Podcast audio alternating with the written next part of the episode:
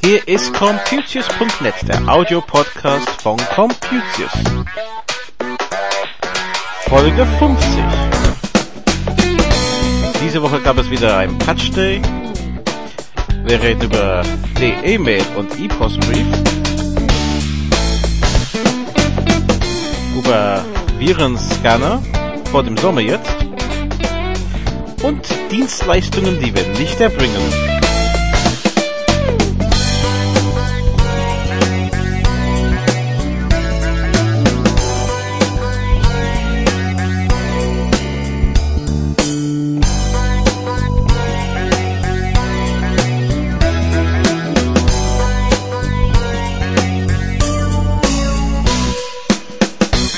Hallo und herzlich willkommen zum Computius.net Folge 50. Das ist ein kleiner Feuerwert, glaube ich. Wir haben 50 Folgen geschafft und heute haben wir sogar vier Themen und es fängt mit den Patch Day an. Dienstag war ja Patch Day, sprich den monatlichen Update Tag für Microsoft Windows XP, Vista und 7 und in diesem Monat gab es lediglich fünf Updates äh, die man da zählen könnte im Höchstfall zu den Betriebssystemen. Wie immer sollten Sie diese Updates installieren, äh, wenn es nichts dagegen äh, anzuwenden gibt bei Ihrem Computer unter XP Vista und 7.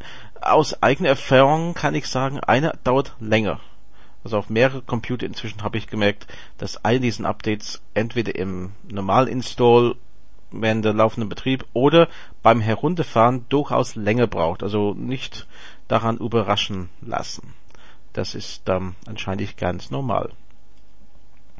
Auch diese Woche sah einen großen Fortschritt für sowohl das E-Mail als auch den E-Postbrief. Beide wichtige Sachen, die in Zukunft wohl unsere Zeit am Computer verändern werden. Das sind Versuche, sagen wir eine sichere E-Mail äh, ins Leben zu rufen. Ein häufiger Kritikpunkt an E-Mail ist, dass es eben nämlich nicht sicher ist. E-Mails können ja eigentlich gelesen werden, wenn man sie nicht verschlüsselt. Also nicht nur von Sie und von dem Empfänger, sondern von dem Provider und von jeder, der unterwegs zwischen Ihrem Computer und dem Empfänger diese Mail in der Hände hat. Also jeder Server eigentlich, der das weiterroutet. Das soll sich jetzt ändern, nicht nur mit einer einfachen Verschlüsselung, aber tatsächlich mit Verifizierung. Und dazu gibt es jetzt zwei verschiedene Systeme. Der erste heißt die E-Mail und ist eine Zusammenarbeit zwischen GMX, Web.de und T-Online. Und dazu bekommen Sie als User, wenn Sie sich dafür anmelden, eine gesonderte E-Mail-Adresse. Und ja, da gibt es verschiedene Wege, das zu verifizieren dann. Ähm, äh, zum Beispiel, wenn Sie eine E-Mail verschicken, kann es sein, dass Sie dann einen TAN auf dem Handy bekommen, sogenannte mobile TAN, und müssen diese eingeben, bevor Sie die Mail verschicken können. Auf der anderen Seite ist das ein geschlossenes System, das heißt, eine E-Mail, der ankommt von einer dieser E-Mail-Adressen in eine dieser drei Provider, wird verifiziert, dass es tatsächlich vom Absender verschickt wurde mit dieser entsprechenden Sicherheitsstufe. Der E-Postbrief von der Deutsche Post ist ein bisschen, also ich sag mal ähnlich. Ähm, da bekommen Sie einen Brief zugeschickt im sogenannten Postident-Verfahren, sprich Sie müssen mit Ihrem Ausweis verifizieren und nur so kommen Sie an die Zugangsdaten für Ihrem Konto. Und da werden auch an Möglichkeiten geben, einen Versand abzusichern interessant sind die Kosten dabei. Momentan redet web.de davon, beim normalen E-Mail, also normalen E-Mail von 15 Cent, die Post redet von 55 Cent bis 20 Megabyte. Beide haben eben Vor- und Nachteile. Die Systeme reden von ähm, Funktionen wie Einschreiben, dass man wirklich ein Mail wegschicken kann und hat einen Beweis dafür, es verschickt zu haben, dass sie das persönlich gemacht haben. Umgekehrt haben sie auch vielleicht einen Beweis, dass es auch angekommen ist und geöffnet von der richtige Empfänger. Das kann man natürlich momentan mit E-Mail nicht unbedingt hundertprozentig sagen. Und dafür ist 15 Cent vielleicht ein angemessener Betrag. 55 Cent von der Post hört sich dafür relativ hohe an und Einschreiben kostet sowieso extra. Interessant ist, dass die Post aber dann auch diesen E-Mail ausdruckt und zustellt, wenn notwendig. Sprich, wenn jemand kein E-Post-Briefdienst nutzt, ähm, kann dieser Brief ausgedruckt werden und halt entsprechend verifiziert weitergegeben. Warum sie das machen sollten? Weil das sind ja geschlossene Kreise, die es ist nicht unbedingt möglich, jetzt von diesen Systemen eine normale E-Mail zu schicken und umgekehrt auch keine zu empfangen, der nicht vom verifizierten Empfänger, Absender kommt. Entschuldigung.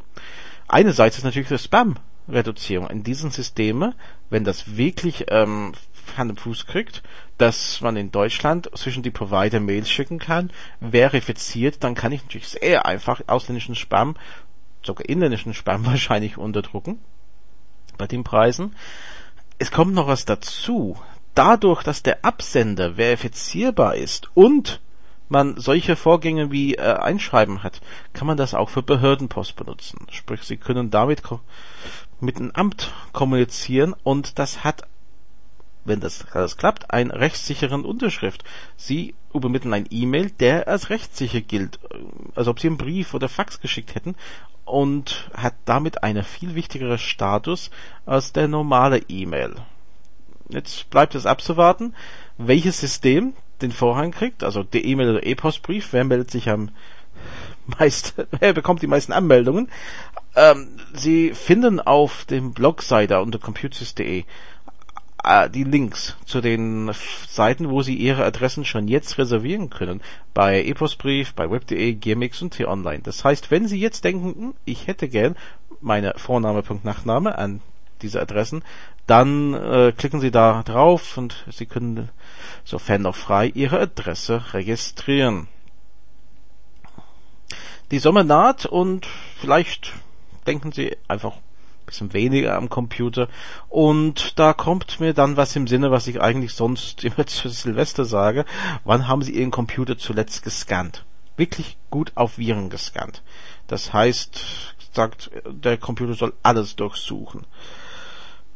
Liegt vielleicht ein bisschen zurück, dann sollten Sie das machen. Und zwar, egal welchen Virenscanner Sie nutzen. Ich würde sagen, starten Sie den Virenscanner, setzen Sie ihn auf die Option alle Dateien mit einem manuellen Scanner, also ein Scanner, den Sie starten, äh, zu durchsuchen und lassen Sie das laufen. Es ist erstaunlich, weil der heutige Virenscanner, der durchsucht nicht unbedingt alles. Der ist intelligent oder versucht intelligent zu sein und durchsucht nur gewisse Bereiche von der Festplatte oder gewisse Dateien und dann kann es passieren, dass er was übersieht. Und deswegen auch hier eine kleine Anleitung dazu im Blog, äh, für Avira wenigstens, wie man dann auf alle Dateien umstellt und dann lassen Sie einfach die Festplatte suchen. Sicher ist sicher halt. Und ich denke, im Sommer, wenn Sie vielleicht nicht am Computer sitzen, macht das nichts aus, wenn es einmal da durchläuft. Das ist besser als ein Virus einzufangen. Wie gesagt, Silvester sollten Sie es auch mal vielleicht machen lassen. Auch da, lassen Sie Silvesterabend den Computer einfach durchlaufen, wenn Sie es nicht brauchen. Und so erwischen Sie hoffentlich auch den letzten hinterlistigen Virus, der irgendwo heimtückisch auf die Festplatte sich befindet. Und zum Schluss von dieser, man könnte fast sagen, Saison am Podcast bevor wir in die Sommerpause verschwinden, möchte ich das Thema Dienstleistungen, die wir nicht erbringen, ansprechen, weil irgendwie werde ich in letzter Zeit darauf angesprochen, Sachen zu machen, die ich eigentlich nicht machen möchte. Und dabei rede ich von Sachen wie Software zu installieren, für die keine Lizenz vorliegt, oder Musik aus mit YouTube herunterzuladen, ähm, oder Texte und Bilder auf Internetseiten zu stellen, die von anderen Seiten direkt kopiert wurden. Und ganz schlimm, Arbeiten auf Rechnungen zu schreiben, die wir gar nicht gemacht haben. Und es tut mir leid, aber da greift es ein bisschen mein, ja, mein Gerechtigkeitssinn, will man vielleicht sagen, dass wir sowas nicht machen. Es gibt für mich keinen Grund, Software zu installieren, die günstig auf dem Markt erhältlich ist äh, ohne die Lizenz zu kaufen. Nicht, dass ich jetzt das verstehen würde bei teure Software, tut mir leid, ich, nee, also ich möchte, wenn ich Software installiere, eine Lizenz immer haben. Nur vor allem beim günstigen sage ich, warum nimmt man nicht kostenlose Alternativen oder warum zahlt man nicht diese Lizenz und dann hat man das. Also das ist eine Sache, wo ich drauf bestehe, dass Software lizenziert ist. Musik so aus dem Netz herunterladen. Von YouTube. Das ist übergang eine digitale Sperre. Das machen wir auch nicht. Äh, auch hier sage ich, es gibt so viele Wege, an Musik dran zu kommen.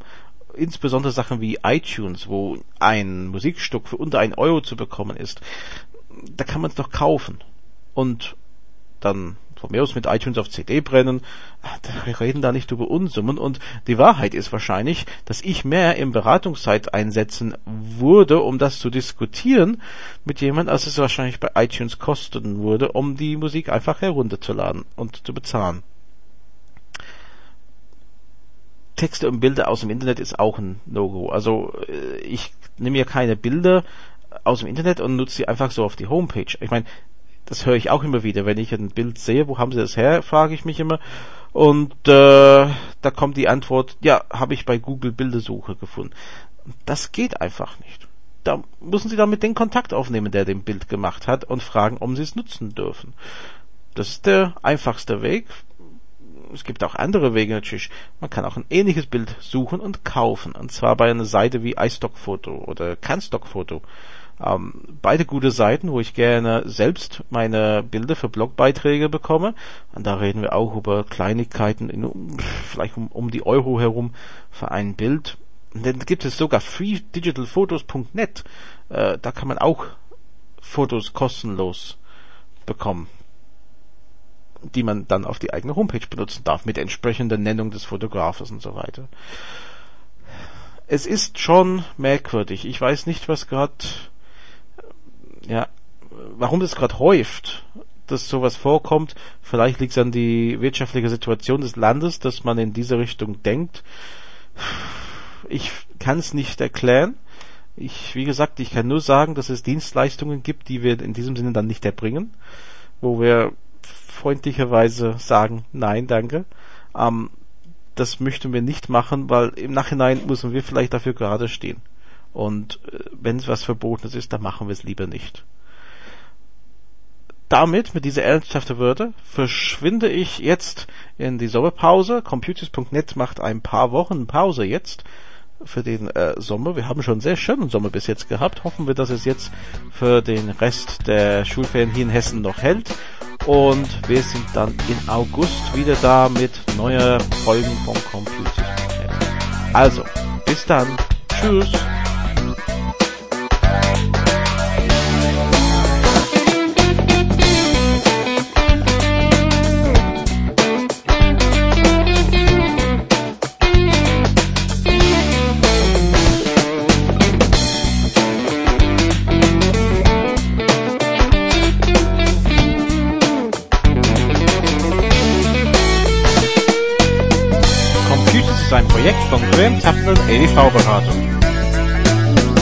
Verantwortlich für den Inhalt ist Graham Tappenden in 61440 Oberursen.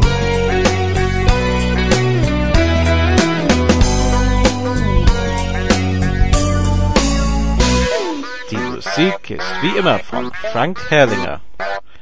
Schöne Sommerferien!